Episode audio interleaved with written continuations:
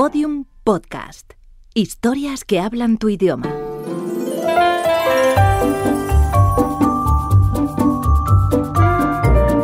Esenciales. Teatros del aire. Una noche de primavera sin sueño. La primera obra de teatro que Enrique Jardiel Poncela estrenó fue interpretada en 1963 por la Compañía de Actores de Radio Madrid en adaptación para la radio de Luis Durán. El dramaturgo y director del Centro Dramático Nacional, Ernesto Caballero, prologa la obra. Jardiel es el, máximo representante del teatro de humor en España en el siglo XX. Es una, una figura destacadísima y es un gran innovador.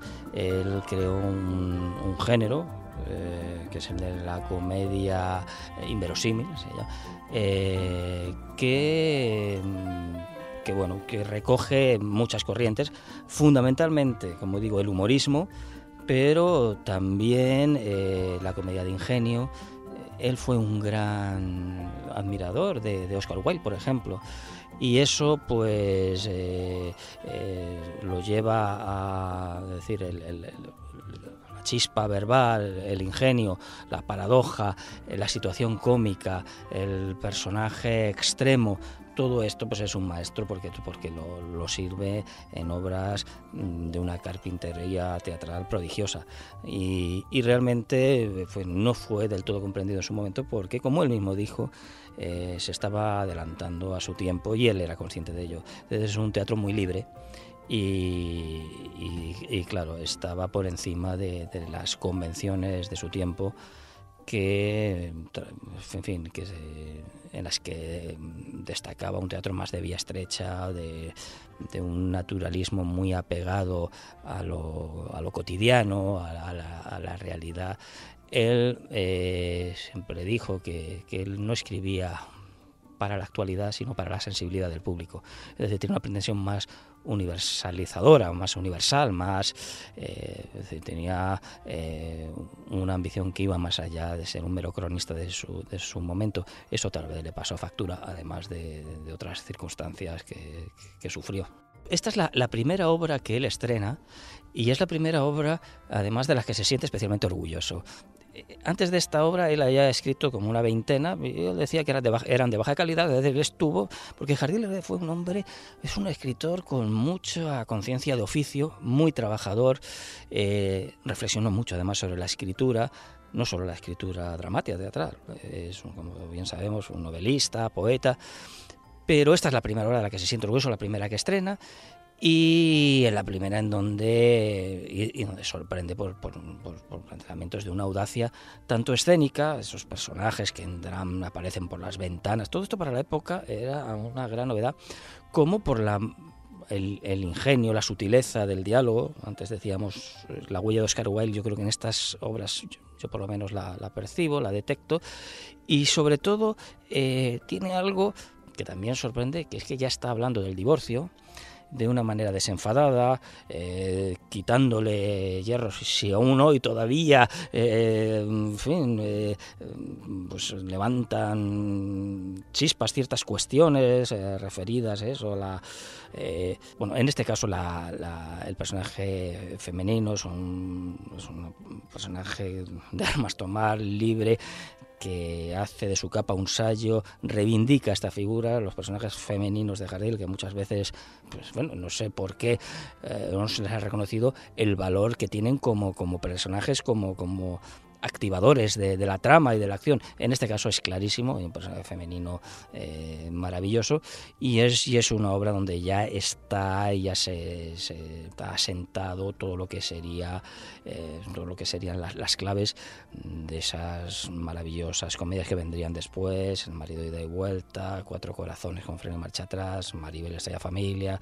eh, es, es ya una comedia compleja, muy bien armada, con personajes muy bien trazados y, con lances eh, teatrales inesperados, sorprendentes, divertidos, divertidísimos, en donde, tal vez desde las primeras obras, donde los presupuestos del humorismo, estoy pensando en Ramón Gómez de la Serna, etcétera, se llevan de una manera eh, contundente eh, al teatro, porque antes sí se habían escrito diálogos, pequeñas obras, pero una pieza construida ya con todo su armazón, una pieza de envergadura, de magnitud, eh, rezumando estos presupuestos del humorismo, eh, pues tal vez esta sea la primera o de las primeras. En ese sentido, es una, una obra brillante.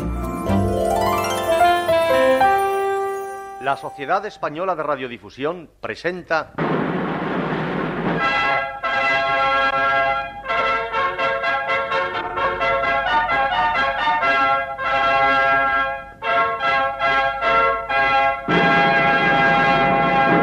El Teatro del Aire, que les ofrece Una noche de primavera sin sueño, de Enrique Jardiel Poncela.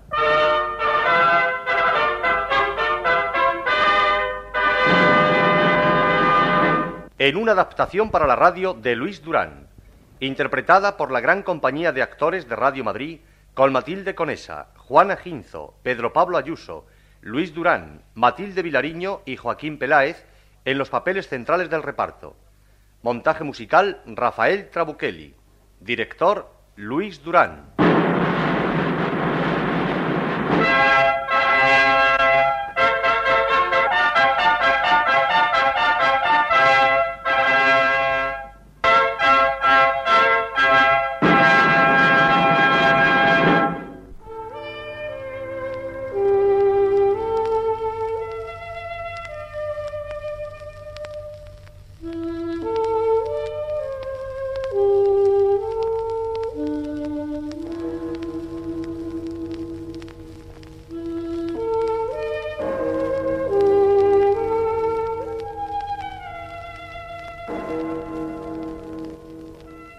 Alejandra, son las tres, ¿sabes?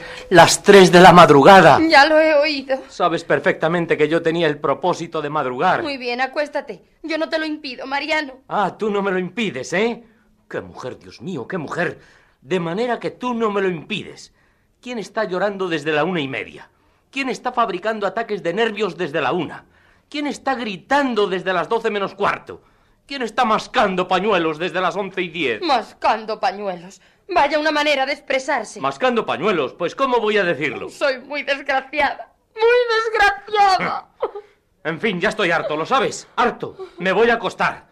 Pero vas a prometerme que me dejarás dormir. No me harás ponerme otra vez el batín y las chineras, ¿verdad? No piensas más que en dormir. Tienes los mismos ideales que las focas. Bueno, hasta mañana. Que descanses. He dicho que descanses, Alejandra. Ya me he enterado. ¿Y no tienes nada que contestar? Nada. Tú dices que descanses y a mí me parece bien. No tengo nada que contestar. Oh, es para volverse loco. ¡Qué mujer, Dios mío! ¡Qué mujer! Escucha, Mariano. Te aborrezco. Bueno. Te aborrezco con verdadero aborrecimiento. Te odio. Está bien. Pero te odio de corazón, ¿sabes? De corazón. Vivir contigo es para mí un tormento irresistible. ¿Quieres dejarme dormir? Ah, soy yo quien no te deja dormir. Esto es demasiado, demasiado.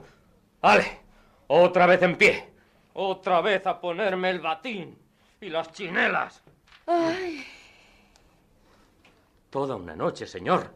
Toda una noche de reproches variados, de llantos torrenciales y de ataques neuroepilépticos para acabar diciendo que no es ella la que tiene la culpa de que yo no pueda dormir. Pero ¿por qué el día de la boda no me escapé de la iglesia y subí a un taxi y me marché a Irún en el expreso? Olvides que el expreso de Irún sale a las nueve de la noche y nosotros nos casamos por la mañana. Fui un idiota, un idiota. Y desde entonces no has cambiado lo más mínimo, Mariano. Me parece, Alejandra, que al tratarme te olvidas de que te educaste en el Sagrado Corazón. Y tú, por tu parte, también te olvidas de que te educaste con los padres escolapios. Yo tengo más motivos para empezar a olvidarme de eso porque salí del colegio diez años antes que tú. Sí, fue un error. Hubieras necesitado diez años más. Bueno, Alejandra, espero que no me obligarás a resucitar recuerdos infantiles a las tres y cuarto de la madrugada. Tú fuiste el que empezó hablando de mi colegio. Eh, tendré que irme a la calle. Es inaudito lo que me sucede. No poder dormir, Dios mío. No poder dormir. No poder hacer una cosa que, que está al alcance del hombre más humilde, del más desdichado no poder hacer una cosa que no se le prohíbe ni al criminal más repugnante. Tengo entendido que a los criminales no les deja dormir su conciencia. Y yo, por lo visto, soy tu conciencia, Mariano. Dios mío, ¿Quién iba a decirme a mí que mi conciencia iba a llevar abrigo de pieles? En fin, acuéstate. Yo voy a leer. Mañana hablaremos de algo muy trascendental. ¿Mañana? Perfectamente. Gracias, Alejandra. Me quitaré por tercera vez el batín y las chinelas y volveré a acostarme. Ah. Y se dormirá. Será capaz de dormirse. Un segundo, Mariano, antes de que te duermas. Di. ¿Qué pensarías de mí si habiéndome dicho que me aborrecías, que me odiabas, me durmiese tranquilamente? Pensaría que tenías sueño, Alejandra. ¿Eso pensarías? Sí. ¿Nada más que eso? Nada más. Es natural. Oye, ¿por qué dices que es natural? Por nada, acuéstate. No, no. Necesito saber por qué encuentras natural que yo pensase eso. Acuéstate, Mariano. ¿Tenías propósito de madrugar? Ahora no te quejarás de que sea yo quien no te deja dormir. Pero ¿por qué encuentras natural que yo pensase eso? Vamos a ver. Porque tienes un espíritu grosero. ¿Estás conforme? ¿Que tengo un espíritu grosero? No, no, no hace falta que te pongas otra vez el batín y las chinelas. Bueno. Explícate. Te oigo. ¿Por qué tengo yo un espíritu grosero? Perdona. Ahora no. Ahora voy a acostarme. ¿Que vas a acostarte? ¿No es lógico? Son las tres y media de la madrugada. Te suplico que esperes un momento. ¿Me prohíbes que duerma? Solo un instante. ¿Y tiene derecho un marido a prohibir que duerma su mujer?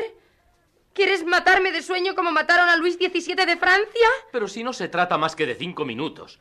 Lo suficientes para que me expliques por qué tengo yo un espíritu grosero. La explicación sería demasiado larga. Si te parece, mañana, ¿eh? Mañana, después de almorzar, te explicaré. Puedes quitarte definitivamente el batín y las chinelas. Está bien. Mañana. Oye, Mariano. ¿Es posible que no tengas curiosidad de saber por qué te odio? Pero bueno, ¿tú qué te propones, Alejandra? ¿Que yo enloquezca? Nadie enloquece ya. Ah, ¿no? No, eso solo ocurría en el siglo XIX. Ponte la bata y escúchame. Pero no decías hace un instante que me la quitara y que mañana hablaríamos. ¿Yo? ¿Lo has dicho tú? ¡Qué mujer, Dios mío, qué mujer! ¡Pero qué mujer! En fin, Alejandra, por última vez, ¿me oyes? Por última vez te obedezco. Pero si en lugar de hablar razonadamente me dices una incongruencia, te juro que me marcho a dormir a casa de mi tía Charito. Me pongo otra vez la bata y te escucho. Habla. Hablemos, Mariano. En primer lugar, ¿crees que fui al matrimonio enamorada? Me consta. Tuviste excelentes partidos. Cuando yo te conocí había tres aspirantes a tu corazón y a los tres los protegía tu madre. Solo frente a mí se opuso. Y al darme cuenta de que me aborrecía tu madre, comprendí que era fatal que me casase contigo. De manera que te consta que yo iba a la iglesia enamorada de ti. Supuse que a la iglesia irías enamorada de tu traje de novia. Pero tengo la evidencia de que al matrimonio ibas enamorada de mí. Pues oye, Mariano, yo no me casé enamorada. Ah, ya comprendo. El amor vino después y... Mariano, eres tonto. ¿Eh?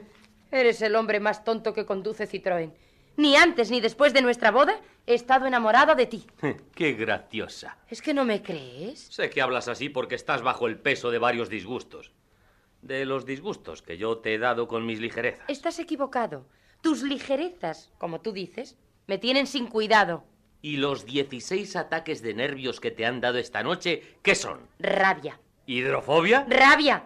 Rabia de no poder divorciarme de ti, pero de un modo total y absoluto. Pero, ¿divorciarte por qué? Lo he dicho bien claro, porque no te quiero.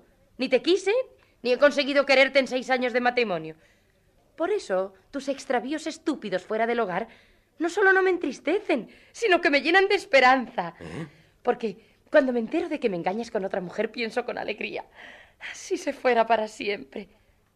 Y entonces es tu arrepentimiento lo que me hace más daño, porque me digo, no se va.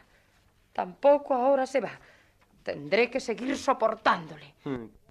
Y te aseguro que lo que esta noche me ha alterado los nervios no ha sido el saber que me engañabas con la vecina del principal, sino la certidumbre de que no te irías con ella para siempre.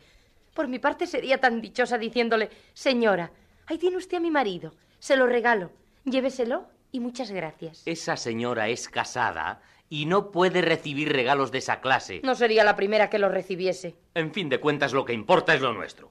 Si no me querías, ¿por qué te casaste conmigo? Me casé a los 19 años. Esto lo justifica todo.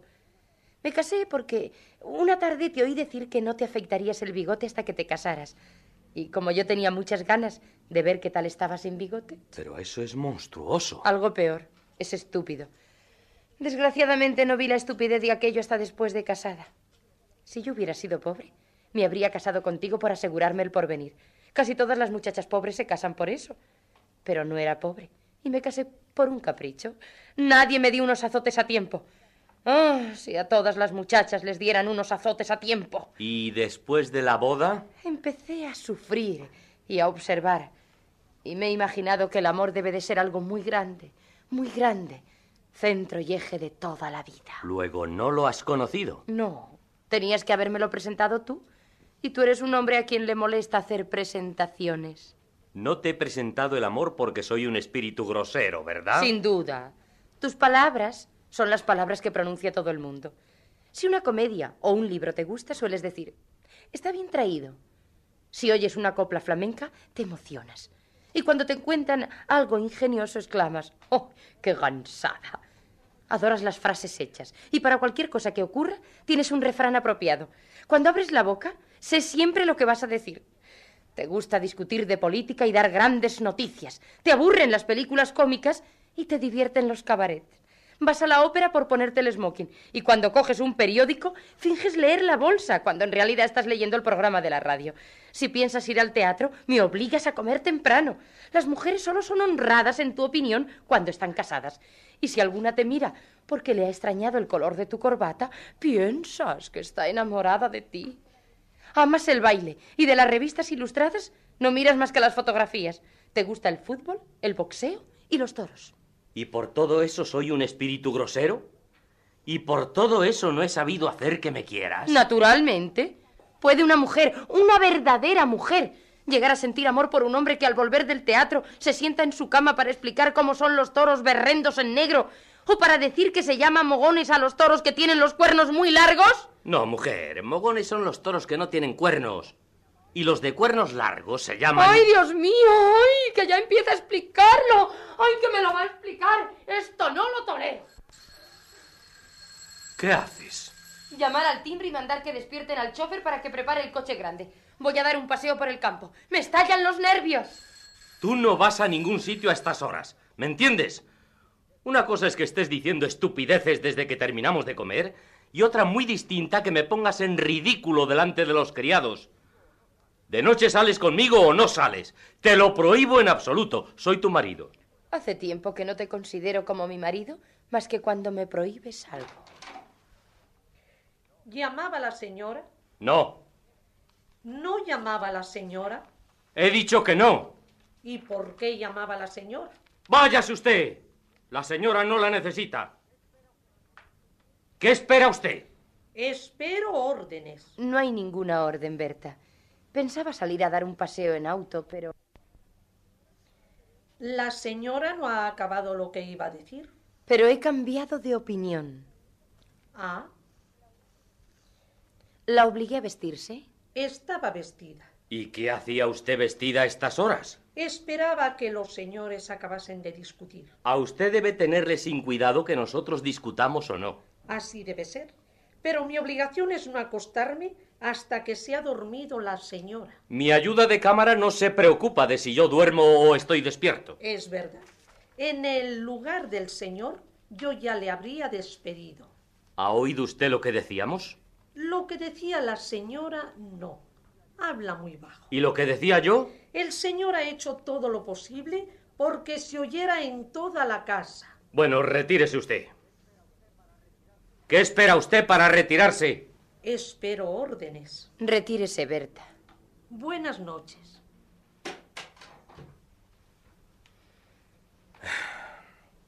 Es decir, que me odias. Sí. Y me odias porque me encuentras grosero y vulgar. ¿Eso es? Y porque la ley te obliga a vivir siempre conmigo. La ley y la moral, sí. ¿Y me habrías amado si yo fuera un hombre que dijese a todas horas frases felices? A todas horas sería irresistible. De vez en cuando y basta. Pero entonces me habrías amado. ¿Seguramente? ¿Y no te importa que te engañe? No, porque no te quiero. ¿Todo eso lo has leído en alguna novela? No seas lamentable. Todo eso lo he pensado yo. Yo pienso algunas veces. Te he dicho que somos diferentes. No me negarás que esa frase la has oído en una comedia. Esa frase quizá es la más estúpida de todas las que he pronunciado. Veo claro, Alejandra. Y tampoco tú eres la mujer que a mí me conviene. Necesitaría una más tonta. Separémonos. Divorciémonos. Muy bien. Pero antes contéstame. Ya notarás que me pongo a tono contigo. Contéstame con sinceridad.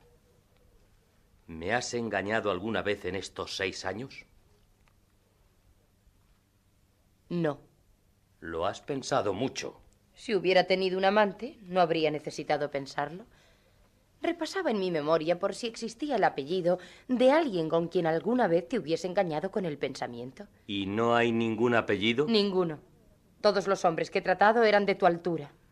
Vaya, menos mal. Tú has tenido mala suerte y yo buena suerte. Menos mal. Pero en fin, me voy. Pero, ¿te has puesto el abrigo? Sí, ya te he dicho que me voy. Mariano, Mariano, me pareces otro. Has cambiado de improviso. Puede. ¿Qué piensas de mí? Que lees demasiadas novelas. ¿Eso? Sí. Entonces vete. Había visto mal. Bien, pues adiós. Te asoma el pantalón del pijama por debajo del abrigo. No importa, cogeré un taxi. Voy a casa de mi tía Charito. Mañana le diré a tu madre lo que hemos decidido y visitaré a un abogado. Me parece muy bien. Adiós. Adiós, Mariano.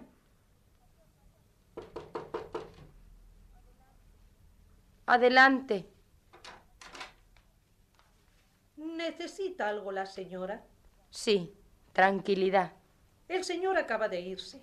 Antes de concluir de bajar la escalera, perdió una zapatilla y dijo una palabra fea. Pobrecillo. Es usted implacable, Berta. ¿El señor se va para siempre? ¿Eso dice? Los hombres nunca se van para siempre, señora. Es una gran desgracia que tenemos las mujeres. ¿La señora me admite un consejo? Sí. Si la señora se queda sola y rica, no se enamore la señora por segunda vez. Aún no me he enamorado la primera vez, Berta. Entonces sería estúpido seguir el consejo. Berta, ¿por qué habla así? Ninguna doncella del mundo habla como usted. ¿Qué secreto hay en usted? ¿Qué ha sido antes que esto? La señora se va a acostar, ¿verdad?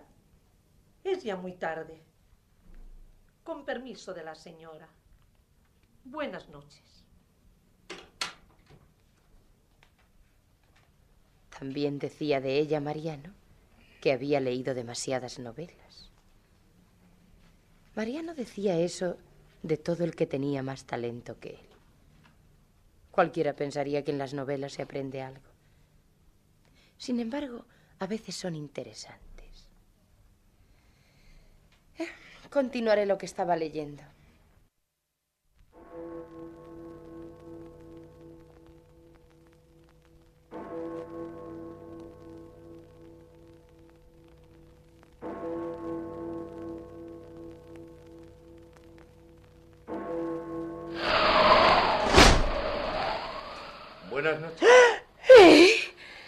Decía que buenas noches.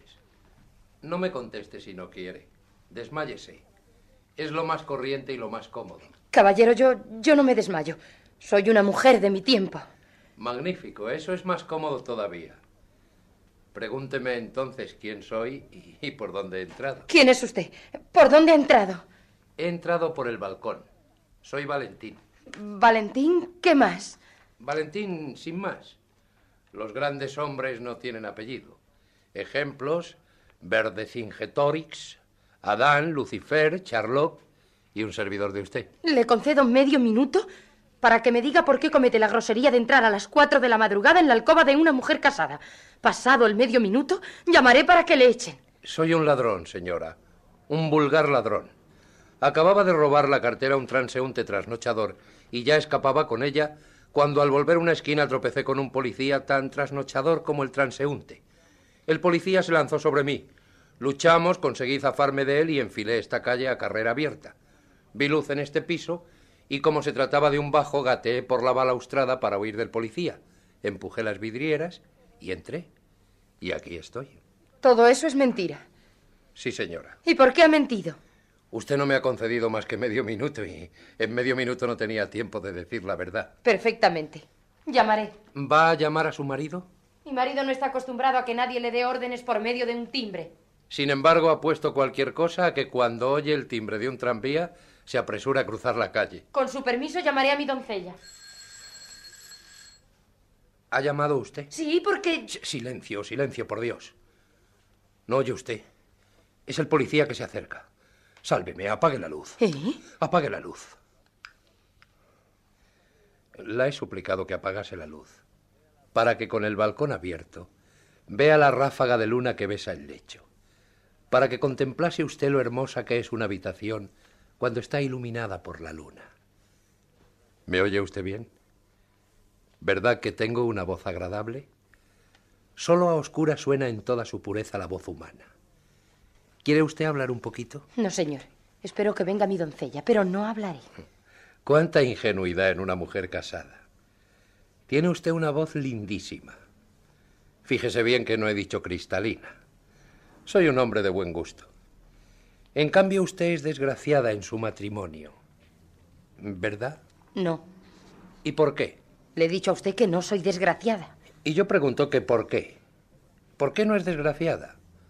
Todo el mundo es desgraciado en su matrimonio. ¿Lo sabe usted por experiencia? Por experiencia ajena. Sé que todo el mundo es desgraciado en su matrimonio porque yo no me he casado. Si yo fuera casado creería que el único matrimonio desgraciado era el mío. Vamos, salga. Sálgase al balcón. Sí, sí, señora.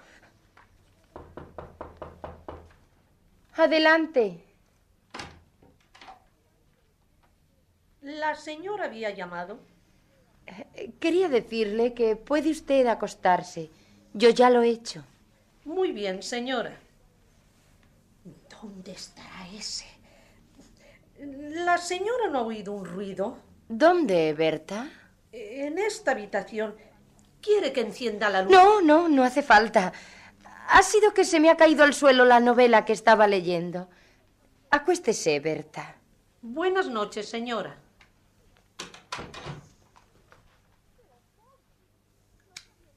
¿Pero cómo? ¿No se había ido usted? Como la señora encendió la luz, pensé que quería algo. No quiero nada. Buenas noches.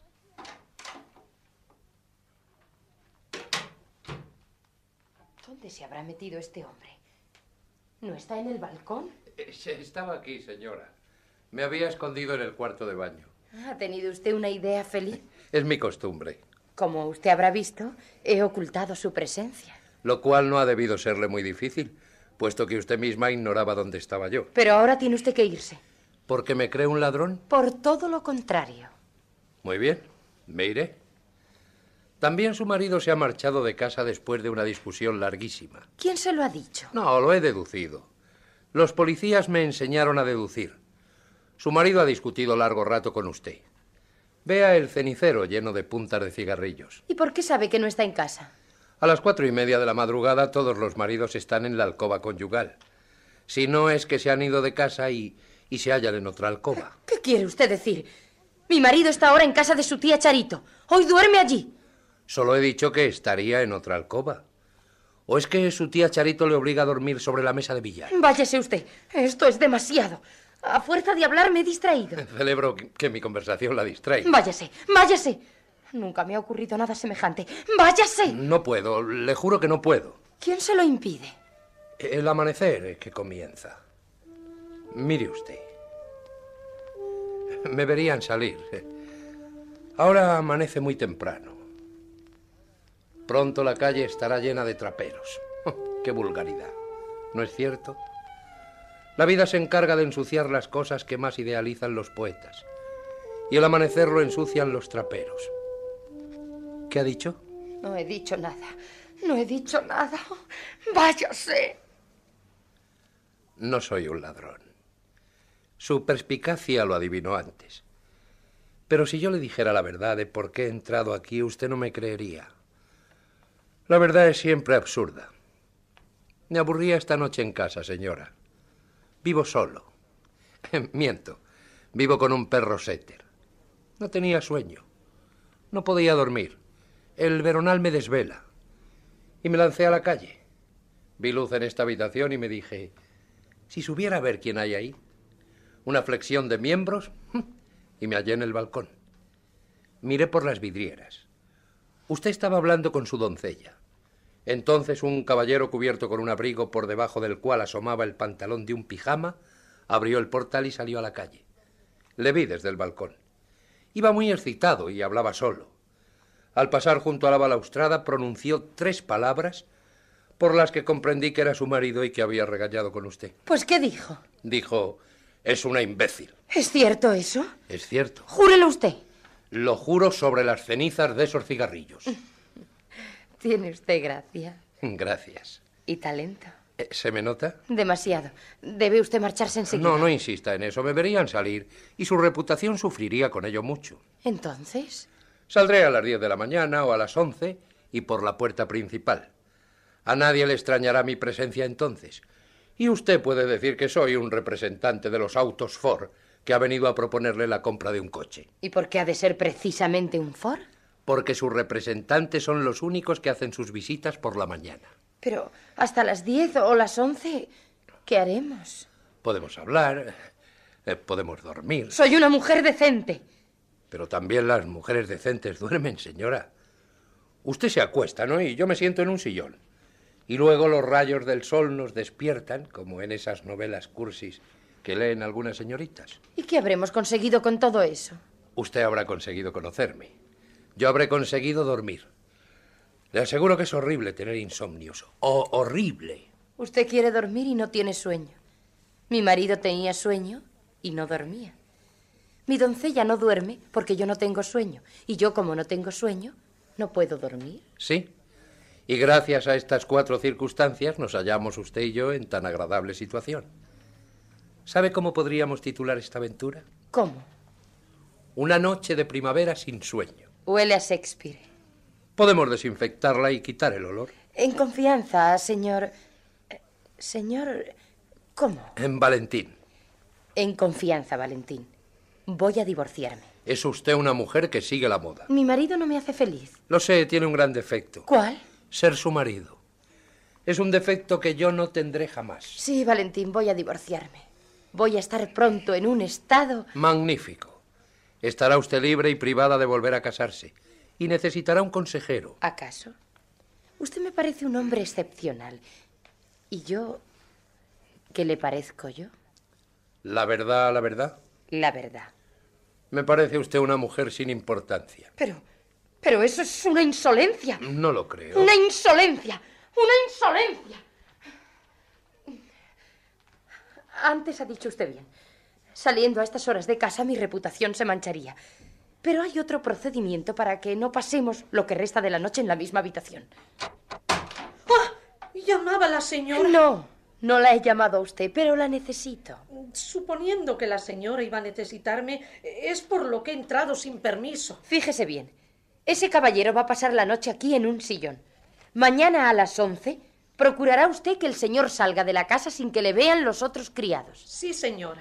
Además, debe usted llevar mis ropas a su propia alcoba, Berta. Voy a dormir allí. ¿Me entiende? Es fácil.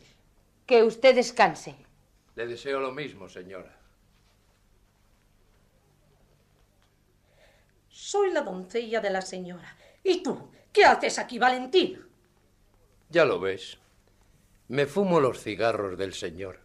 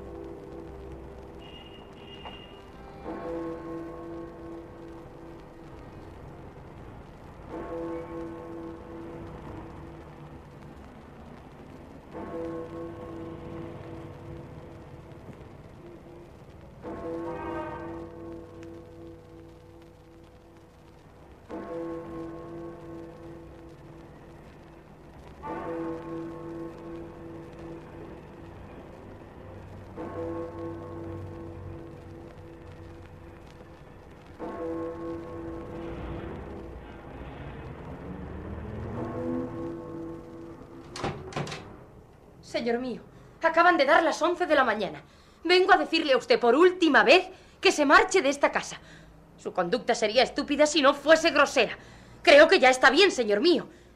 Mi doncella se confiesa incapaz de expulsar a usted y ha renunciado a ello, pero yo no renuncio, ¿comprende usted? No renuncio. Y si es necesario, apelaré a la autoridad, porque con tal de verle a usted fuera de aquí, nada me importa dar un escándalo. Piénselo usted y vea si le gusta más irse solo o acompañado de un policía. ¿Tiene usted la bondad de decirme una palabra de ocho letras que significa libertad? ¡Márchese! Márchese. Eh, ocho letras, efectivamente. Pero márchese no significa libertad. Para mí en estos momentos le aseguro que sí. Eh, Vea, amiga mía. Es un jeroglífico de palabras cruzadas muy interesante. Ya no me falta más que esa palabra de ocho letras que significa libertad. He consumido toda la noche en resolverlo. Luego, ¿no ha podido dormir? Usted tampoco, ¿verdad? Extrañé la cama. Usted la habrá echado de menos. No, porque he perdido la costumbre de dormir en cama. Hace tres años que duermo en un diván. ¿En un diván? Sí, es una historia muy sentimental, señora. Creo que le dije anoche que yo vivo con un perro. Sí, un perro setter. en realidad no es un setter, pero yo se lo he hecho creer para que viva más orgulloso de sí mismo. Pues bien, mi perro se llama Kant, en memoria del filósofo de Königsberg. Pero cuando yo le grito, ven aquí, Kant, nadie piensa que ese nombre es glorioso. Una vez salí yo de viaje. Adoro los viajes y me encanta estropearme el estómago en las fondas. Cuando regresé, Kant se había acostumbrado a dormir en mi cama. Me pareció demasiado cruel privarle de aquel derecho adquirido y le cedí definitivamente el lecho. Él me lo ha agradecido mucho. Y además la aprovecha mejor que yo porque no padece de insomnios.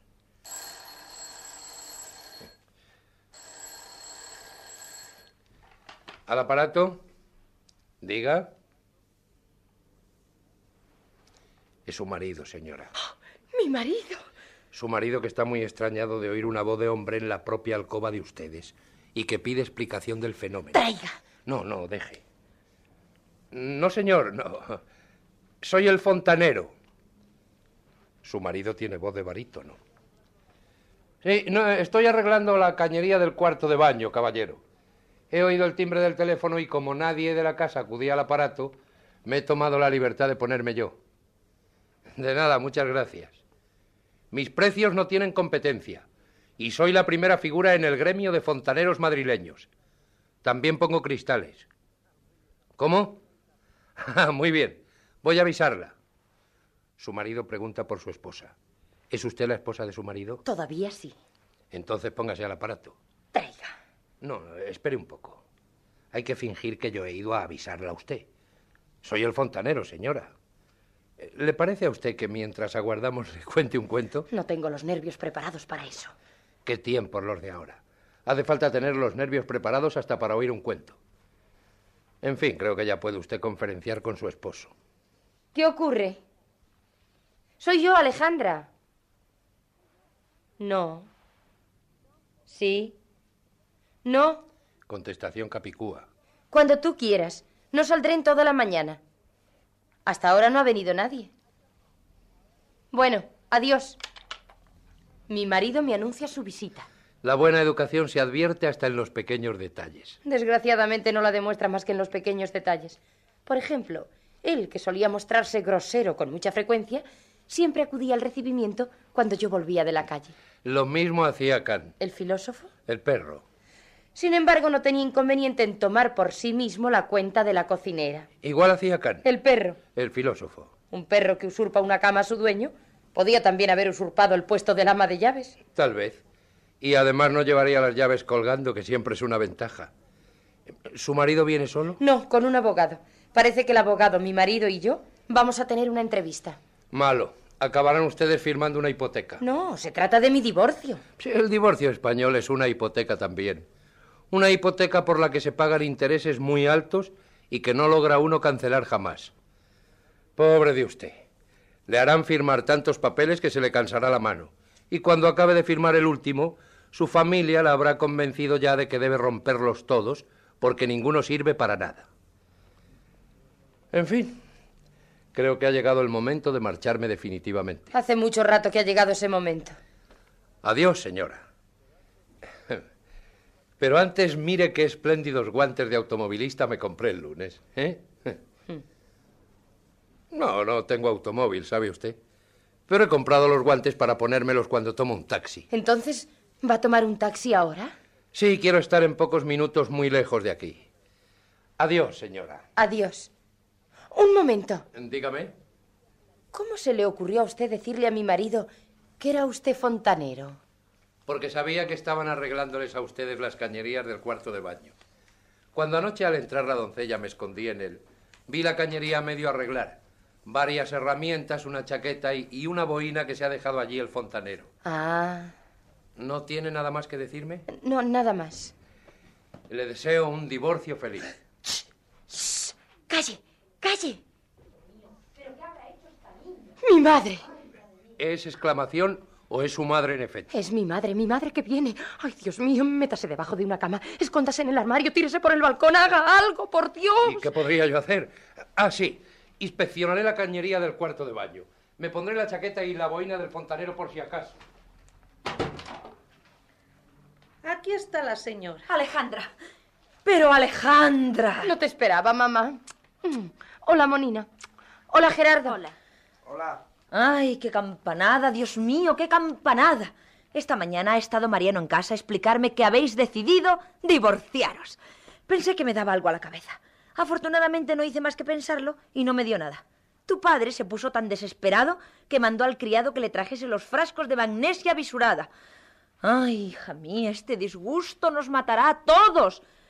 Y luego, qué ejemplo para tu hermana soltera. ¡Qué ejemplo para esta inocente! ¿No has pensado que si tu hermana ve que tú, estando casada, te divorcias, ella va a perder el interés por casarse? Oh, estás loca, Alejandra, estás loca. Te aseguro, mamá, que cuando hemos decidido... Calla, calla, calla, calla. Divorciarse. Divorciarse a los seis años de matrimonio, cuando ni siquiera has tenido tiempo de enterarte de, de si tu marido ronca al dormir. Veinte años llevamos casados tu padre y yo y no nos hemos divorciado ni una sola vez. Y no pienses que entonces no se estilaba divorciarse. Entonces la gente se divorciaba igual que ahora. Y Napoleón se había divorciado ya de Josefina. Hasta Gerardo ha tenido frases para condenar vuestra locura. ¿Verdad, Gerardo?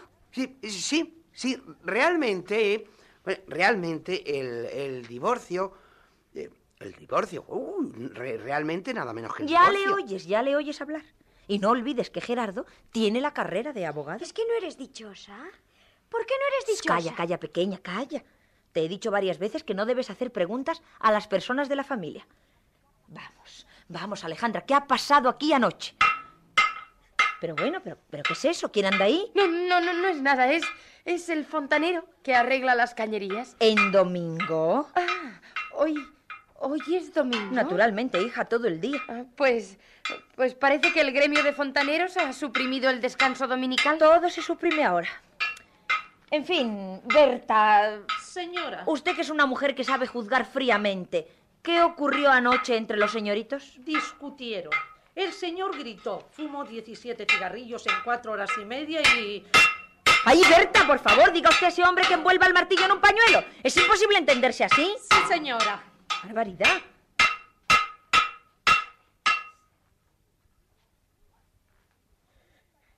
Dice que no tiene pañuelo.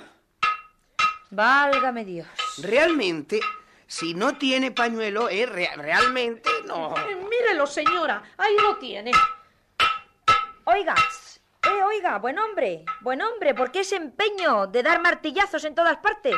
Cumplo con mi deber, señora. Ahora estoy buscando el sitio por donde va la cañería. Pero por Dios, las cañerías van por aquí. Las cañerías van por todas partes. No hay quien las ponga freno. Mm, Déjelo usted, fontanero. Mañana, que es lunes, puede usted seguir. Váyase. Los domingos son días que deben dedicarse a la familia. Yo a la familia no le dedico más que mi retrato. Nada, no se va. En fin, Berta, explique lo que ocurrió anoche. Los señores regañaron. ¿Pero por qué? La señora tiene más talento que el señor y la felicidad en su matrimonio es imposible. Vaya una razón. Todas las mujeres casadas tenemos más talento que el marido. Eso es verdad, sí. No hay más que fijarse en que las mujeres casadas no suelen trabajar. Si los hombres tuvieran más talento que las mujeres, permitirían que las mujeres trabajasen para ellos y ellos no harían más que sacarse brillo a las uñas. ¿Pero usted quién es para opinar? Soy el fontanero. ¡Qué cinismo! Sí, re- realmente eh, es demasiado cinismo. ¿Desea la señora más noticias de lo que ocurrió anoche? Sí, sí, Berta, sí. A las tres y media de la mañana el señor se fue y dijo que se iba para siempre. ¿Y a usted no le parece un disparate este divorcio? El divorcio es siempre disparatado. Pero es el único procedimiento para atenuar el matrimonio. Fontanero, le prohíbo que se mezcle en nuestra conversación. Diga usted, ¿por qué el matrimonio necesita ser atenuado? Lisa, te he prohibido en otra ocasión que hagas preguntas a las personas que no son de la familia.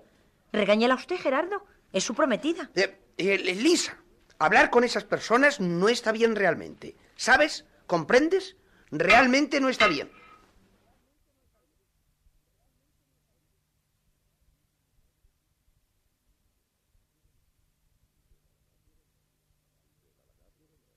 Soy yo el halagado, señora. ¿Quiere elegir el caballo que deba llevarla? Isabel salió de la posada y examinó un momento los dos caballos que indicaba César de Chaue. El blanco me parece el más seguro. Siempre he creído que los caballos blancos son los más mansos. Mm, Puedo presentarle un par de caballos endiablados que no obstante son blancos como la nieve. No es tan importante el color de la piel como el de la sangre. Entonces, ¿es más seguro el vallo? No, el blanco es mejor. ¿Me permite ayudarla a montar? Ginebra accedió y un momento después los dos, seguidos por el otro caballo en el que se llevaba la comida, salían de la plaza en dirección este hacia las montañas de Beverly. Es curioso ¿Qué es lo curioso? que los españoles, al conquistar América, eligieran los lugares más hermosos. Parece como si solo les atrajera la belleza. Mis antepasados han sido todos un poco poetas, además de guerreros y religiosos. Somos una raza mal comprendida por los hombres anglosajones. ¿Solo los hombres? Solo. Las mujeres parecen comprendernos mejor. Ellas saben ver nuestras cualidades. He oído a muchos hombres discutir la fama de caballerosidad de los hispanoamericanos. ¿Qué opina usted? Una mujer puede hallar en cualquier hombre que no lleve sangre española en las venas mucha más cortesía de la que encontrará entre nosotros. La caballerosidad no quiere decir educación. Se puede aprender cortesía y educación o urbanidad si quiere emplear el nombre infantil. Pero en cambio no se puede aprender el arte de que la mujer se sienta reina del hombre que la adora. Esa cualidad la reservamos para nosotros. No la enseñamos, ¿Ni a mí? ni a usted. Pero si quiere que le explique un poco en qué se basa la fama de los hombres de nuestra raza en sus relaciones con las mujeres, lo haré. No es ningún secreto. Puede revelarse. Y por eso mismo no puede enseñarse. Nadie puede aprender a conquistar mujeres. Eso se lleva en el alma o en el carácter. No se aprende. Se es conquistador de la misma forma que se es valiente o cobarde. Nadie aprende valor. ¿Es usted valiente, don César? Ah, no sé cómo contestar a su pregunta. Es usted terrible a la hora de preguntar. Mm, Valiente en el sentido que se suele dar a la valentía, no. No lo soy. Me gusta demasiado la tranquilidad. Me molestan las violencias. Parece estúpido que un hombre vaya por el mundo haciendo alarde de su valor e invitando a los demás a que demuestren el suyo matándole a él. El que es así acaba tarde o temprano pagando con la vida su alarde de valor. Entonces su fama de antes solo sirve para aumentar el prestigio de quien le ha matado. Y la gente dirá de él, mientras no muera a manos de otro, fijaos en si es valiente, que hasta mató a... ¿Al coyote? ¿Por qué ha pensado usted en él? Porque estoy segura de que al hablar se refería usted al famoso coyote. A pesar de su valor, alguien le matará algún día. ¿No lo cree? Estoy seguro. ¿No simpatiza con el coyote? No.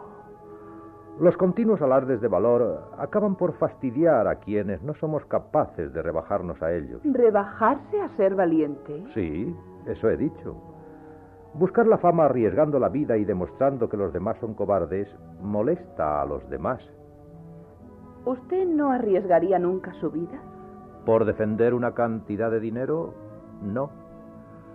¿Por defender un prestigio? Tampoco. ¿Por el amor de una mujer? Depende de la mujer. ¿Arriesgaría su vida por una mujer buena? No. Si acaso por una mujer bonita.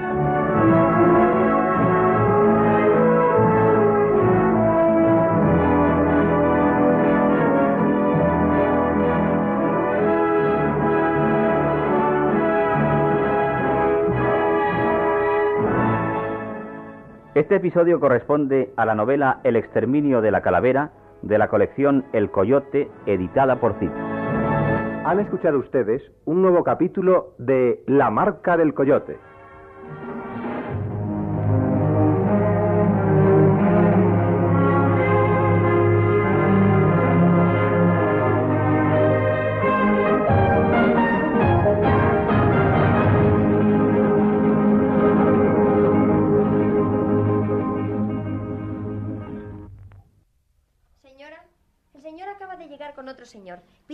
La señora para... Hazle pasar al despacho. Alejandra, vengo con mi abogado.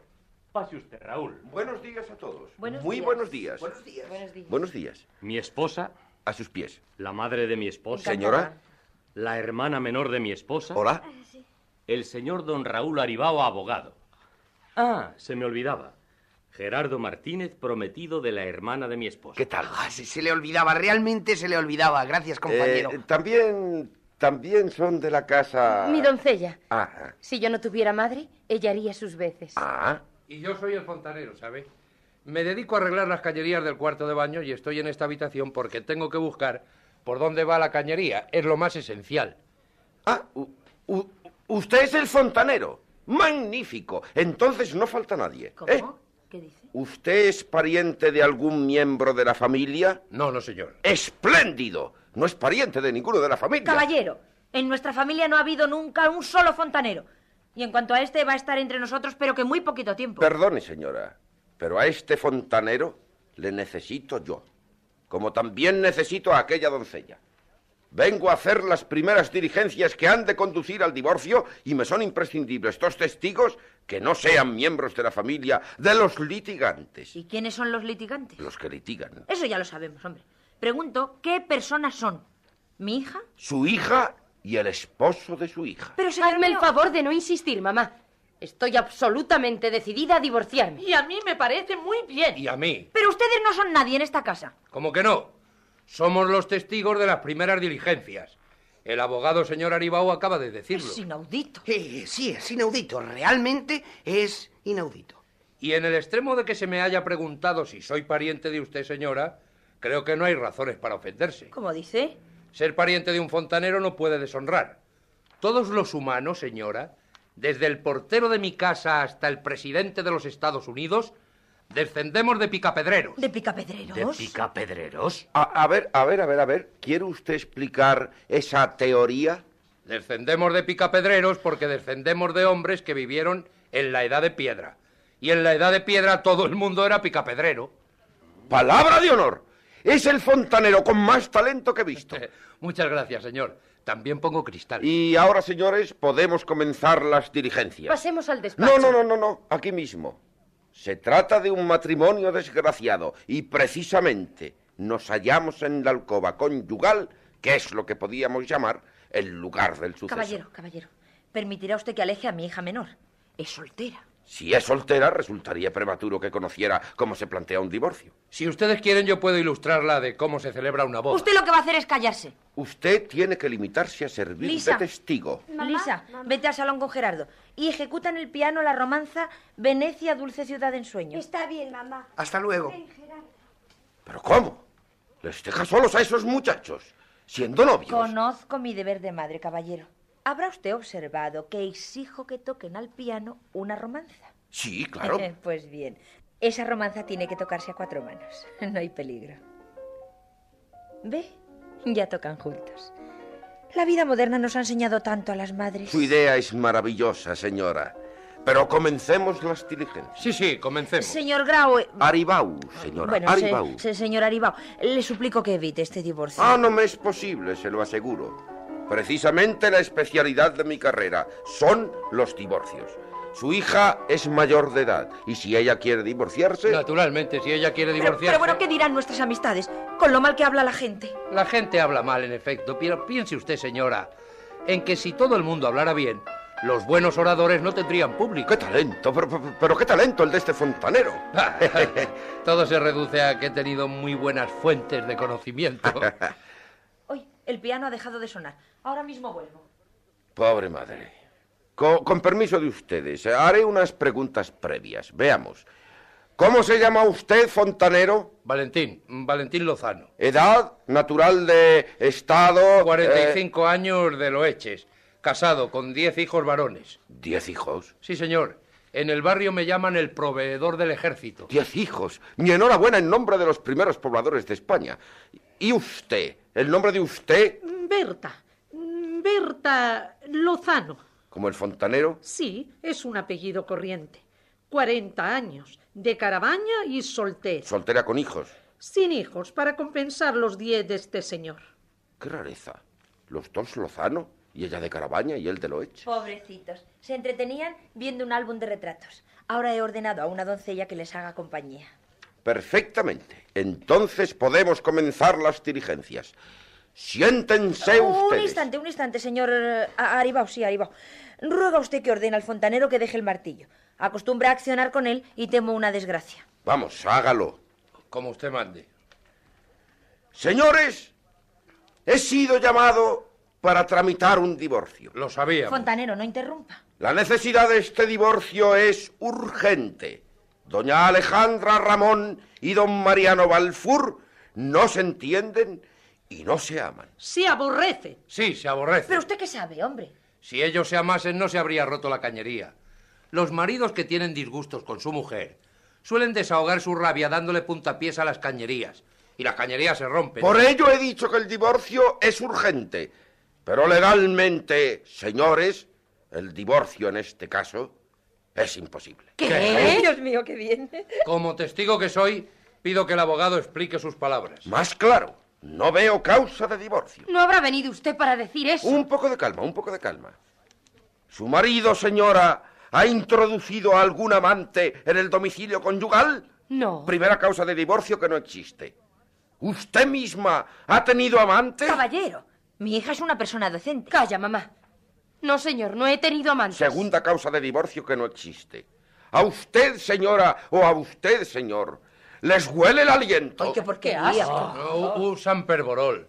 Lo he visto en el cuarto de baño. No, no nos huele. Tercera causa que no existe. ¿Su marido, señora, le ha pegado alguna vez causándola lesiones? No. Cuarta causa negativa. ¿Le ha aconsejado a usted su marido que usted amase a otro hombre? No. Y puede que tampoco le hubiese hecho caso. Quinta causa de divorcio que no existe.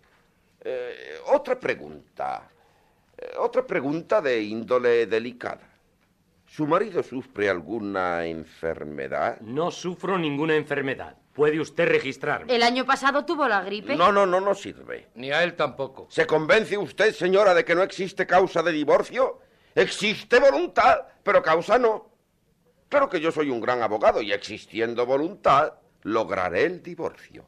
La voluntad es la palanca mágica que levanta el mundo. ¡Bravo, bravo! Fontanero, hombre. ¡Bravo!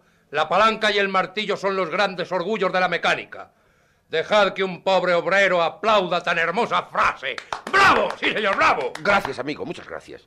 ¿Y cómo piensa usted lograr nuestro divorcio? ¿Por incompatibilidad de caracteres? No importa.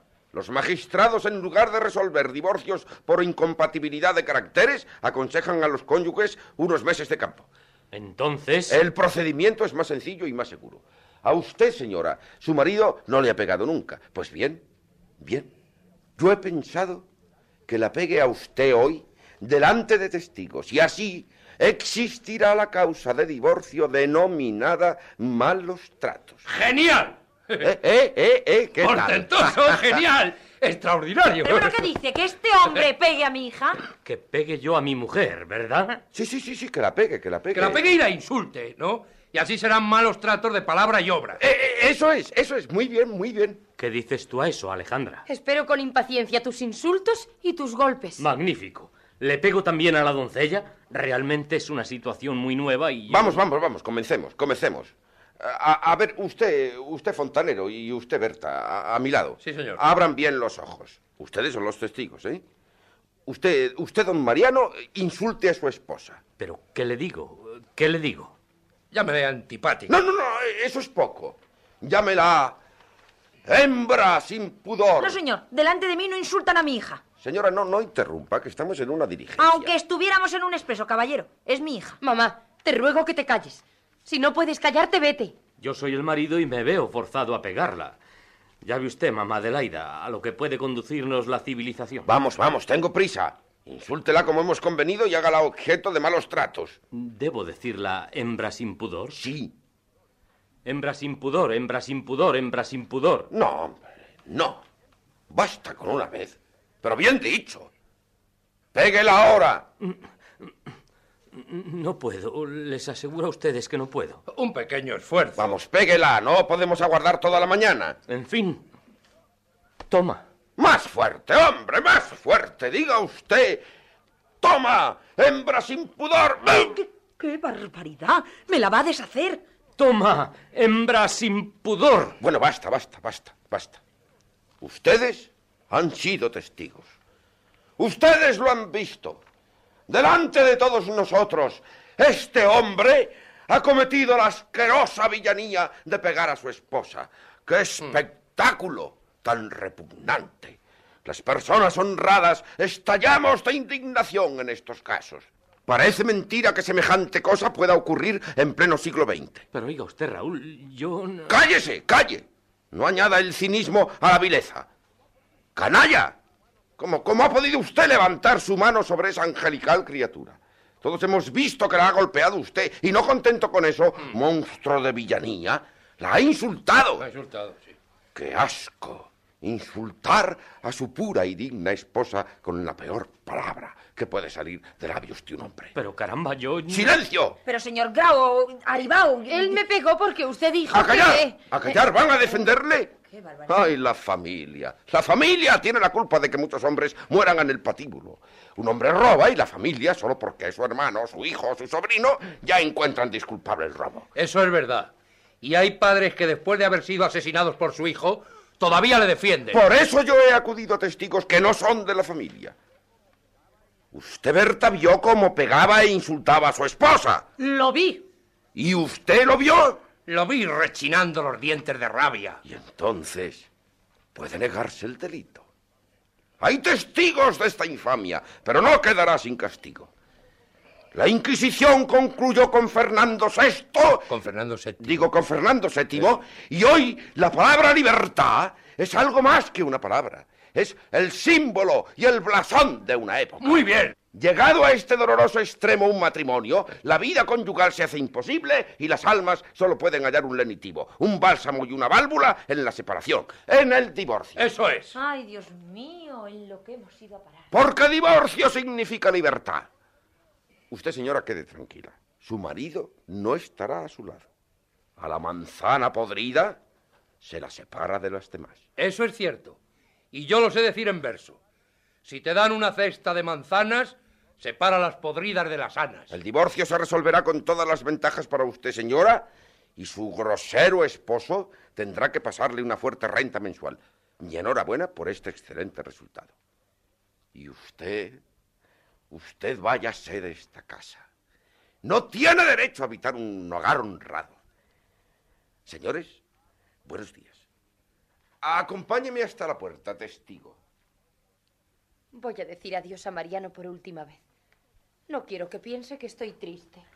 Bueno, usted tiene la culpa de todo. ¿Yo? Usted sí, que en su imbecilidad ha sido capaz de hacer de testigo. Es usted un mal hombre. Soy fontanero. Y esa hija, es- esa hija que está loca. Vamos, que divorciarse. Divorciarse en el mes de mayo, cuando se echa encima el verano. Uy, Dios mío, Dios mío, qué, qué- qué barbaridad. El crepúsculo es siempre igual. El sol se esconde en el fanal de unas nubes incandescentes. El crepúsculo es siempre igual. Pero los hay tan diferentes. ¿Qué significa? ¿Es usted Valentín? El crepúsculo es siempre igual. Pero los hay tan diferentes. ¡Valentín! Valentín. Pero de fontanero. De fontanero. ¿Son de fontanero estas botas? ¿De qué son? De charol. Usted es Valentín. Eso no lo puede contestar más que Valentín. A Valentín no le queda ya más que eso. Eso y aquellos versos que no conoce nadie más que usted. El crepúsculo es siempre igual. Ha envejecido mucho, Valentín. Ha envejecido tanto que se detiene a ver pasar las muchachas de 13 años. Va, pero el espíritu lo conserva usted. En alcohol. Y conserva usted la figura. En corsé faja. Y por lo visto su vida sigue siendo una novela de aventuras. Encuadernada en cartoné. Además se me ha perdido la portada. Ay, ¿Y a mí me encuentra usted bien aún? La encuentro mejor que antes. Ahora ya ha aprendido a pintarse. ¿Me pintaba mal antes? Se pintaba usted de un modo cubista. Tenía muy poca experiencia. y además me dijo usted entonces que también tenía poca luz en el tocador. Valentín, pero, pero ¿cómo está usted en esta casa? Divinamente. Me divierto desde hace nueve horas. He entrado por el balcón y saldré por la puerta. Por cierto que sus hijas son muy lindas. Gracias, Valentín. Y las dos tienen que advertir que son hijas suyas para que uno crea que son más jóvenes que usted. Muchas gracias, Valentín. No me dé usted las gracias. Si estuviese hablando con ellas diría todo lo contrario.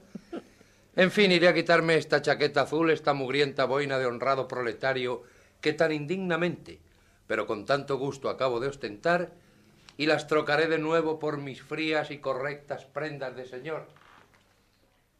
Ya se ha ido. Ay, hija, hija, te arrepentirás de esto, te arrepentirás. Creo que no, mamá. No quiero a Mariano. Eh, nunca se sabe si se quiere o no a un hombre. Te arrepentirás, te arrepentirás. Bueno, anda, arréglate. Vente a casa y almuerza hoy con nosotros. Bueno, eso sí. Voy a buscar a tu hermana. La he dejado sola demasiado tiempo. Ay, hija, lo que te vas a arrepentir. Ah, ya he acabado de arreglar la cañería. Adiós definitivamente, señora. Adiós. He resuelto del todo el jeroglífico de palabras cruzadas. Ya sé cuál es la palabra de ocho letras que significa libertad. Es la palabra divorcio. Divorcio. Ocho letras. Venía a decirte, Alejandra, que... ¿eh? Eh, eh, es. Es. eh, Es el fontanero, Mariano. Sí, sí, señor, el fontanero. El fontanero, ¿eh?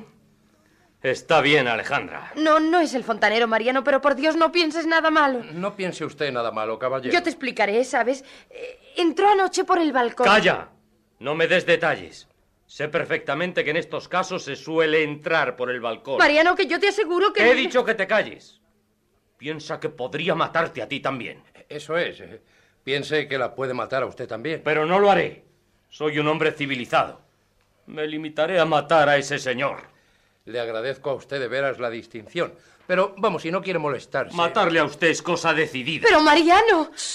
Nada podemos hacer, señora. Lo tiene decidido. Vamos los tres a mi despacho. Esto no debe trascender. Además, usted. Usted tiene que firmar una carta al juez para que la policía no me moleste cuando le haya matado. Y tú. Tú ni una palabra. Si hablas o gritas, seguirás la suerte de este señor. Vamos. Salga. Ay, Dios mío. U- usted primero, caballero. No puedo consentir. Pase usted. Vamos, hágame el favor de pasar.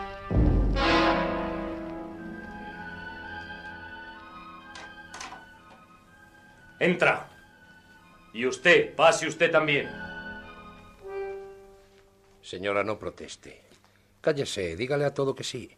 Conozco estos caracteres fríos y calculadores y no conviene citarle. Ha sacado una pistola del cajón. ¿De cuántos tiros es? De seis. Pues si usted me apunta bien, van a sobrar cinco. Sobrarán. Ah, eh, es muy bonita, ¿eh? Sí, no es fea. ¿La compró o se la regalaron? Creo que no es este el instante de satisfacer su curiosidad. Es una curiosidad póstuma. Y estoy en mi derecho al pedir informes de la pistola. Nunca me perdonaría el morir por culpa de un arma mal construida. Siéntese y escriba lo que voy a dictarle. ¿Dónde me siento? Ahí. Un momento. Me parece indispensable advertirle Que yo no tengo costumbre de escribir al dictado. No importa, siéntese y escriba. ¿Quiere usted dejarme su estilográfica? Si no es con estilográfica, no puedo escribir. Ayer me compré una y se me perdió. Bueno, la verdad es que no recuerdo bien si se me perdió o es que no llegué a comprarla. Tome la estilográfica. Tome y escriba. Eh, ¿Papel? Ahí mismo hay. Desvíe la pistola, por favor. No me apunte mientras escribo. Me pone nerviosísimo. Vamos, escriba.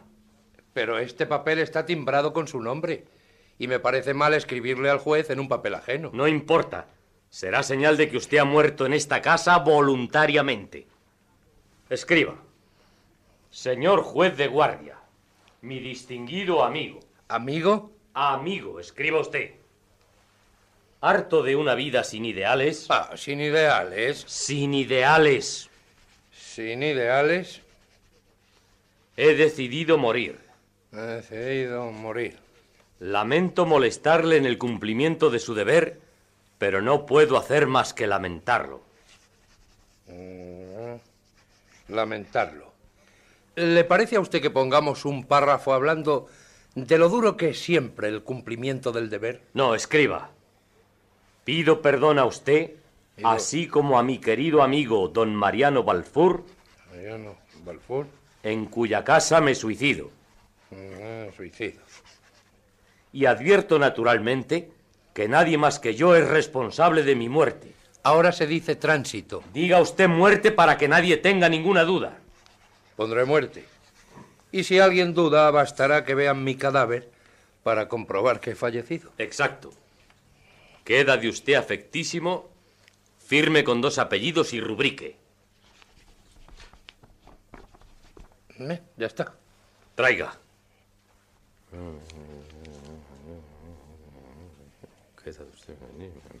Está bien. Guárdeselo en un bolsillo. El juez debe encontrarlo en su bolsillo. ¿En qué bolsillo me lo guardo? Es igual, basta con que sea en uno. ¿Tiene usted alguna disposición que hacer? No se me ocurre ninguna. Pero si usted me dejara unos días para pensarlo... Lo siento, no es posible. Y ahora, Alejandra, supongo que habrás cambiado de opinión respecto a mí. Me dijiste anoche que yo era un hombre vulgar. Lo que estoy haciendo no es propio de un hombre vulgar. No, no lo es. Pero óyeme, Mariano, sufres un error. Yo quiero explicarte De eso que... ni una palabra. Ni una palabra o perderé la serenidad. Eh, ¿Pero qué es esto? ¿Qué le sucede a esta pistola? ¿Qué, qué pasa? No sé, parece que se ha trancado. ¿No, ¿No puede? A lo mejor es que está en el seguro. No, no, no puede ser si el seguro se lo he quitado antes. Saque usted el cargador a ver. Tampoco. Meta otra vez el cargador de un golpe y tire del cerrojo bruscamente. Nada, que no hay manera. Déjeme usted a mí. Cuidado, no se dispare y se hiera usted. Bueno, es una lata. Ahora ni para atrás ni para adelante. ¿No se le habrá dado la vuelta al cañón? Traiga a ver si yo... Nada, que no doy con ello. Para que luego hablen de las armas modernas.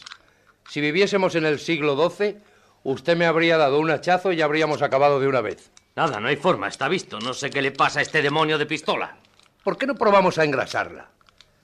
¿Quiere usted llamar a una doncella, señora, para que traiga un poco de aceite? No, no, que, que no llame a nadie. ¿Acaso este incidente sea providencial? Sí, es providencial. ¿Eh? Creo en la providencia y he pensado no matarle a usted. Entonces yo también creo en la providencia. Muchas veces he pensado en lo que yo haría si me hallase en una situación como esta y siempre llegué al convencimiento de que mataría al seductor. Pero tenga usted en cuenta que nunca pensó en que se le iba a estropear la pistola. Por eso creo que es providencial la avería. Ahora que podré no haber matado, pero no dejaré de aborrecer jamás. Mariano. Jamás. No, eso no. Tienes que oírme. Tú no puedes creer lo que crees y juzgarme como una mala mujer. Está bien. Habla, te oigo. Hermosa actitud. Yo no conozco a ese señor. Anoche, al rato de irte tú, entró por el balcón de la alcoba. Me dijo que era un ladrón. Luego lo negó. Me hizo apagar la luz. Apagar la luz. Y lo confiesa. Es el colmo. Es el colmo. Pero escúchame, escúchame, por Dios. Caballero, escúchela, que los ataques de nervios de la mujer son mortíferos para la salud del marido. Ni yo soy su marido, ni ella es mi mujer. Pero en fin, habla. A ver qué mentiras se te ocurre. No, no miento, digo la verdad.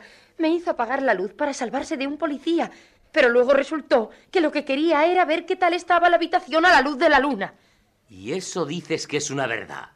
¿Me quieres hacer creer que eso puede ocurrir? Se necesita ser idiota como un mosquito. Que es cierto, Mariano. Es cierto, caballero. Bueno, sigue. A ver hasta dónde llega la imaginación de una infiel. Te pido de rodillas que me creas. Yo le dije, váyase usted. Soy una mujer honrada. Y él me contestó que por eso mismo no podía irse, porque le verían salir y juzgarían mal de mi persona y de mi conducta. Entonces decidió pasar aquí la noche. ¿Y eso no podía hacer que te juzgasen mala? ¡Qué idiotez! ¡Qué idiotez! Pero Mariano, si pasó la noche en un sillón, si yo he dormido en la alcoba de Berta, puedes preguntárselo a ella misma. Yo no acudo a las doncellas más que para mandarles que me preparen el baño. Eso está bien. No busco tampoco su opinión. Eso está mal. Esta mañana, cuando ya se iba a ir, llegaron mamá, Lisa y Gerardo. Y para que no creyesen lo que no era, ese señor se vistió de fontanero. Luego llegaste tú y... Y eso es todo. Y pensar que yo... Mentira sobre mentira. Un tejido de embustes. Bah, si al menos tus mentiras tuviesen interés. ¡Ay! Que dice que no tienen interés. Adiós, Alejandra. Lo mejor es el desprecio. Mi desprecio será el mayor castigo para ti. Ahí te quedas con ese fontanero. Si aún me quieres, también él resultará castigado porque le arañarás al ver que por él me pierdes a mí. Adiós para siempre.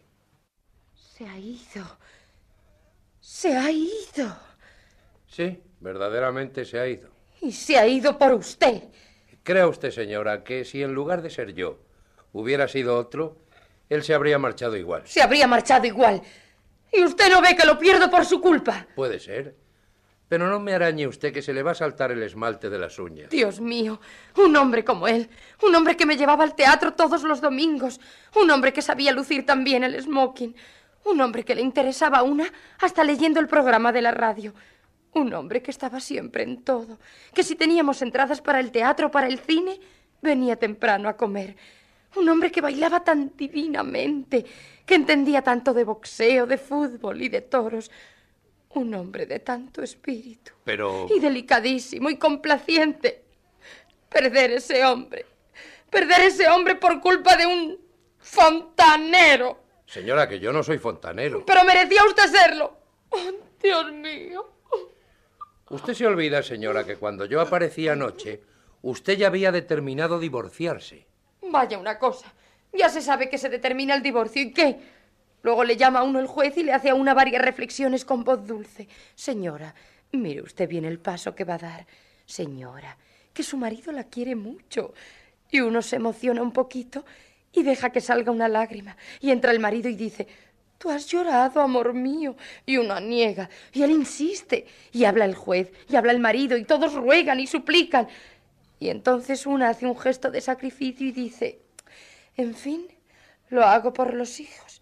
Y si no se tienen hijos, se añade, lo hago por los hijos eh, que puedan venir de ahora en adelante. Qué bonito cuadro. Pero si los hijos han de venir de ahora en adelante, con tal de no reunirse otra vez, no hay necesidad de sacrificarse por los hijos. Uf, ¡Qué vulgaridad! ¡Qué frase de fontanero! Bueno, ya no hay quien me quite ese oficio de encima. Si lo sé, me finjo aviador, que es más elevado. ¿Pero qué es esto? Mariano ha vuelto. Se ha ido otra vez echando chispas. Se ha negado a explicarme detalles y dice que ahora más que nunca es necesario el divorcio. Explícate, Alejandra. Yo no explico nada. No tengo ganas de explicar nada. Que te lo explique el fontanero. Dios mío, qué desgracia tan grande. Ay, pero Valentín, Valentín. ¿Cómo se las arregla usted para estar siempre metido en algún lío? No lo sé. La verdad es que no lo sé. ¿Usted cree, señora, que el destino puede influir en la vida de un hombre? ¿Qué clase de destino? No, eh, el destino en general. La suerte, lo que está escrito. No tengo opinión formada sobre eso. Pues si el destino influye en mi vida, mi destino es andar siempre mezclado en un lío u otro. Entro en ello sin saber cómo. Salgo sin saber por dónde. Pero me paso la vida entrando y saliendo en cien jaleos diversos. Incendios, herencias embrolladas, bodas, robos, detenciones de estafadores. En todas estas cosas y en muchas más me he visto siempre metido sin comerlo ni beberlo. He estado mezclado hasta en un rapto. en un rapto. Ah, no lo ha olvidado usted. ¿Cómo voy a olvidarlo? Si fue una de las aventuras más encantadoras. Además, los dos éramos jóvenes entonces. Los tres. Los tres. Es verdad. Los tres. Pero qué distraído soy. ¿Y él? ¿Y Lorenzo? Quedó en casa. Tiene ahora 54 años y le encanta ir a los teatros de variedades y tomar magnesia visurada. ¿Recuerda usted?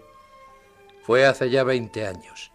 Era el día 10 de abril. El día 9, lunes. Ah, es verdad. Mm. El día 9, lunes. Yo viajaba en el correo de Barcelona. Era de noche. Una noche de primavera, por cierto. Iba leyendo un libro, pero acababa de dejarlo y recostaba mi cabeza en el marco de la ventanilla. Prefería usted ver la luna a leer. No, había dejado de leer porque la luz del vagón era infame. Hoy pasa lo mismo que entonces. Sí, pero ahora cuando me sucede, en lugar de contemplar la luna, empiezo a decir pestes de la compañía de ferrocarriles. Los años. ¿Eh? Los años que hace. Ah, ya. Llegaba el tren a la estación de Meco y de pronto, ¡zas! Dos novios fugados que suben al vagón escondiéndose. Él tenía 18 años y ella 16. Ella era usted. Él era Lorenzo, su marido, el padre de Alejandra y de Lisa. Me explicaron. Lorenzo la acababa de raptar. El padre de usted venía siguiéndole. Pobre papá. Murió. De los disgustos. Yo era la mayor de mis hermanas. A todas nos raptaron los que fueron nuestros maridos. Cuando raptaron a la más pequeña, el pobre papá murió agotado. en un rapto de desesperación. Mm. Era muy simpático. Recuerdo cuando entró en el vagón, hecho una furia, y pegándoles puntapiés a las maletas. Sí, tuvo que volver a marcharse. Porque usted estaba de pie en el estribo por la parte de afuera oculta. Y con un miedo a que el tren entrase en un túnel. Luego acabamos el viaje en Zaragoza. Nos casamos en el Pilar. Y al separarnos nos prometimos amistad eterna. Y nos aprendimos de memoria unos versos de usted para que recitándolos pudiésemos reconocernos en cualquier momento. El crepúsculo es siempre igual. El sol se esconde en el fanal de unas nubes incandescentes. El crepúsculo es siempre igual. Pero los hay tan diferentes. y he aquí que una nueva aventura en la que usted aparece metido vuelve a unirnos ya un poquito viejos. Sí, El crepúsculo es siempre igual. Pero los hay tan diferentes. Eh, Berta me ha explicado. Pero ¿cómo se le ocurrió a usted entrar anoche por el balcón? Señora, la señorita está en su alcoba, llora que te llora. ¿Qué será que donde entra este se acaba la paz? Estás equivocada, Berta. Donde entro yo entra la paz. Por lo visto te has olvidado de que cuando yo entré anoche, Alejandra y su marido se habían separado ya. Señora, vengo a decir a la señora que en la puerta de la escalera está toda la mañana un perro, que no hace más que arañar la madera y no se va aunque le demos escobazos. Kant. Ese es Kant. ¿Quién? ¿Quién ha dicho? Kant, mi perro. Ah. Éntrele usted enseguida. Pobre Kant. Es un setter que vive conmigo. Anoche cuando entré por el balcón venía con él. Pobrecito. Se quedó en la calle y como olía mi rastro, no ha querido separarse de la puerta. Es un perro extraordinario. Pero su amo es más extraordinario todavía. ¿Ve la señora el jaleo que ha organizado en la casa? Pues siempre ha hecho lo mismo. Por eso yo, que soy su hermana y que le quiero mucho, no he querido vivir nunca con él y prefiero la tranquilidad de servir a la zozobra de que me sirvan otros viviendo con valentía. A calumnias. No soy yo quien arma jaleos. Es que me encuentro metido en ellos sin saber por qué. ¿Qué es eso? Otro conflicto, seguro. ¿Pero qué ocurre ahora? ¿Qué ocurrirá? Pues no, ¿sabes? No, es demasiado, ¿eh? Es demasiado realmente. Si es demasiado, lo dices. Y con tarifar, en paz. Yo tarifo. Tarifamos, eso es. ¿Pero qué pasa? Que, que- que- que estoy negro, ala, negro, realmente negro. Que si yo lo hubiera visto antes, que si no hubiese ido una tarde al Real Cinema, no habría conocido a Lisa ni estaría en relaciones con Lisa. Ya está. Por ir, por ir al Real Cinema. Por eso, realmente todo ocurre por ir al Real Cinema. Realmente. Real cinemamente, joven. ¿Pero qué es? ¿Qué, qué es? ¿Que este está en un plan imposible? ¿Yo? ¿Eh? Ella, ella que no hay quien la aguante. Es inaguantable, realmente inaguantable. Claro que a mí, nones, porque si ella cree que yo... ¡Ca! Desde que ha visto que su hermana se va a divorciar, se encoge de hombros a todo. Y yo no quiero una mujer que se encoja. Me lo temía. Empieza a perder el interés por casarse. No, mamá. Es que... Eh, Pero venga usted acá, joven. Yo, yo no sé quién es usted, realmente no le conozco. Pero, un momento, ¿usted qué opina de eso? ¿Usted qué me aconseja? Realmente, ¿eh? Realmente. Pero realmente, ¿a usted qué le ocurre? Pues eso, que no me hace caso, que se ha enfriado conmigo desde que sabe que su hermana se divorcia. ¿Y usted quiere evitar ese enfriamiento? ¡Claro! Pues no tiene usted más que un camino, asustarla. Hacerla creer que usted se va o que la deja o que va a tomar una decisión grave. Eso es, sí, señor. Es verdad, realmente es verdad. A- asustarla, claro. Ah, hay que pensar algo para asustarla. Necesito hablar con usted muy seriamente de mi divorcio. ¿Lo oye usted? ¡De mi divorcio! Muy bien. Espera un momento, hija mía. Leonarda, Señora, haz compañía a los señoritos. Gerardo, ¿quiere usted pasar un momento al saloncito con Lisa? Lisa, Lisa, ve con Gerardo, hija. Voy, mamá. ¿Quieren pasar los señoritos? Anda. Pasa, si gustas. Menudo susto se me está ocurriendo. No hables nunca de tu divorcio delante de Lisa, Alejandra. Creo que su precaución de hacerles acompañar por la doncella es inútil. Gerardo y Lisa están de monos, realmente de monos. Lo he hecho por eso precisamente. Cuando unos novios están regañados es cuando se hallan en mejores condiciones para reconciliarse. He meditado mucho sobre todo lo ocurrido. Usted tiene la culpa de que Mariano se haya ido como se ha ido. Y exijo que usted deshaga este error que me va a costar la felicidad. ¡Lo exijo! Eso está muy bien. El carmelíos que los desar. Está usted en la obligación de devolver la felicidad a Alejandra y a todos, amigo mío. Pero inmediatamente. Sin perder tiempo. Y así cumplirá usted con su deber. Eh, Perdone usted un momento, señora. Pero es la una y cuarto de la tarde. ¿Y qué? Que precisamente a esta hora quedé con mi sastre en que le telefonearía. Eh, con permiso, ¿eh?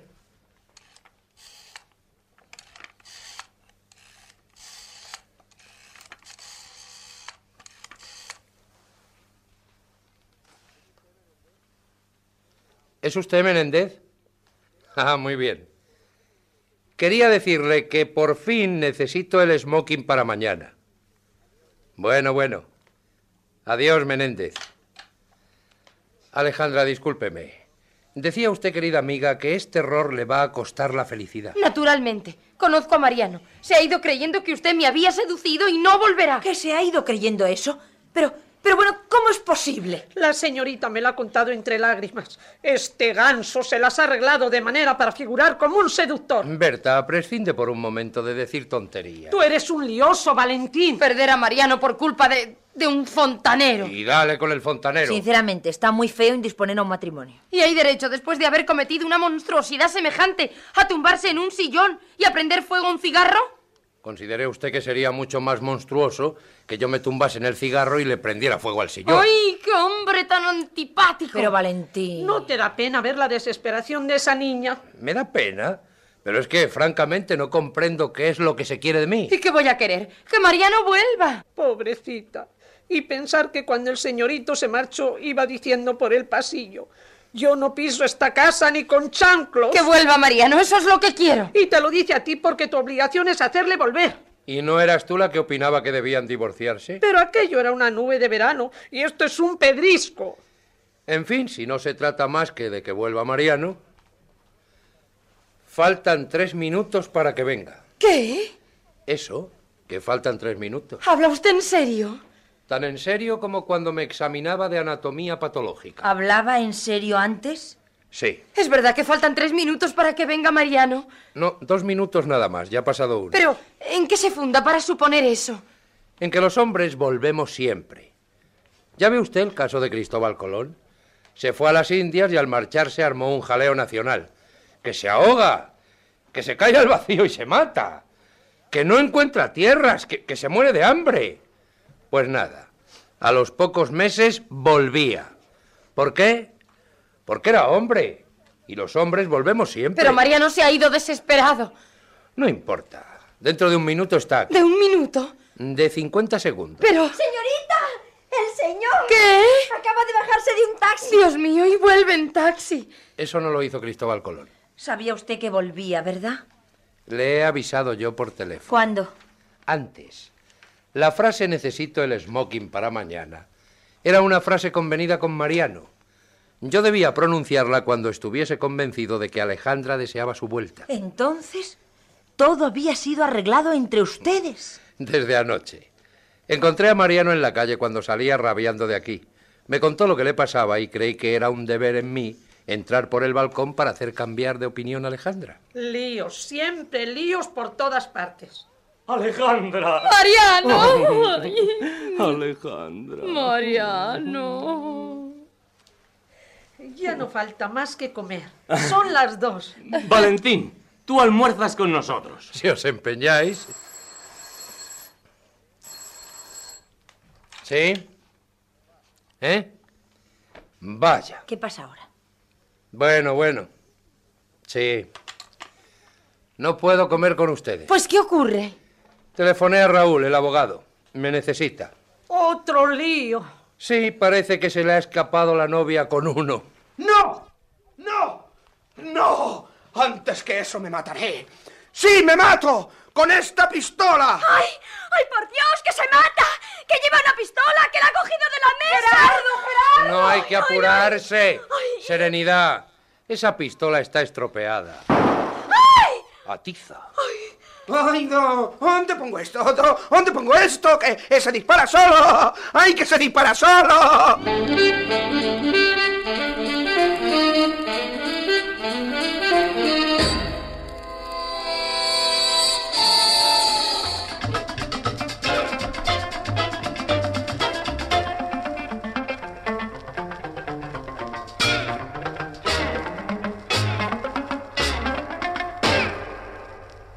El Teatro del Aire de la Sociedad Española de Radiodifusión acaba de ofrecer a ustedes Una noche de primavera sin sueño, de Enrique Jardiel Poncela, en una adaptación para la radio de Luis Durán, interpretada por la Compañía de Actores de Radio Madrid con arreglo al siguiente reparto por orden de intervención.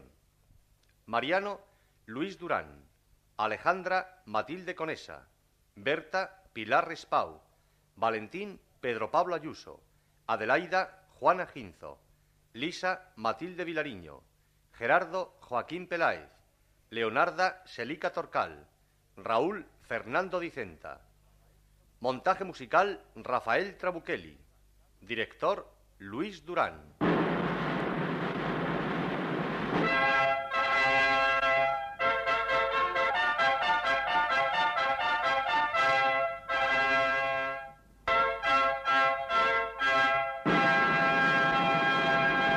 Síguenos en Twitter, arroba podiumpodcast y en facebook.com barra podiumpodcast.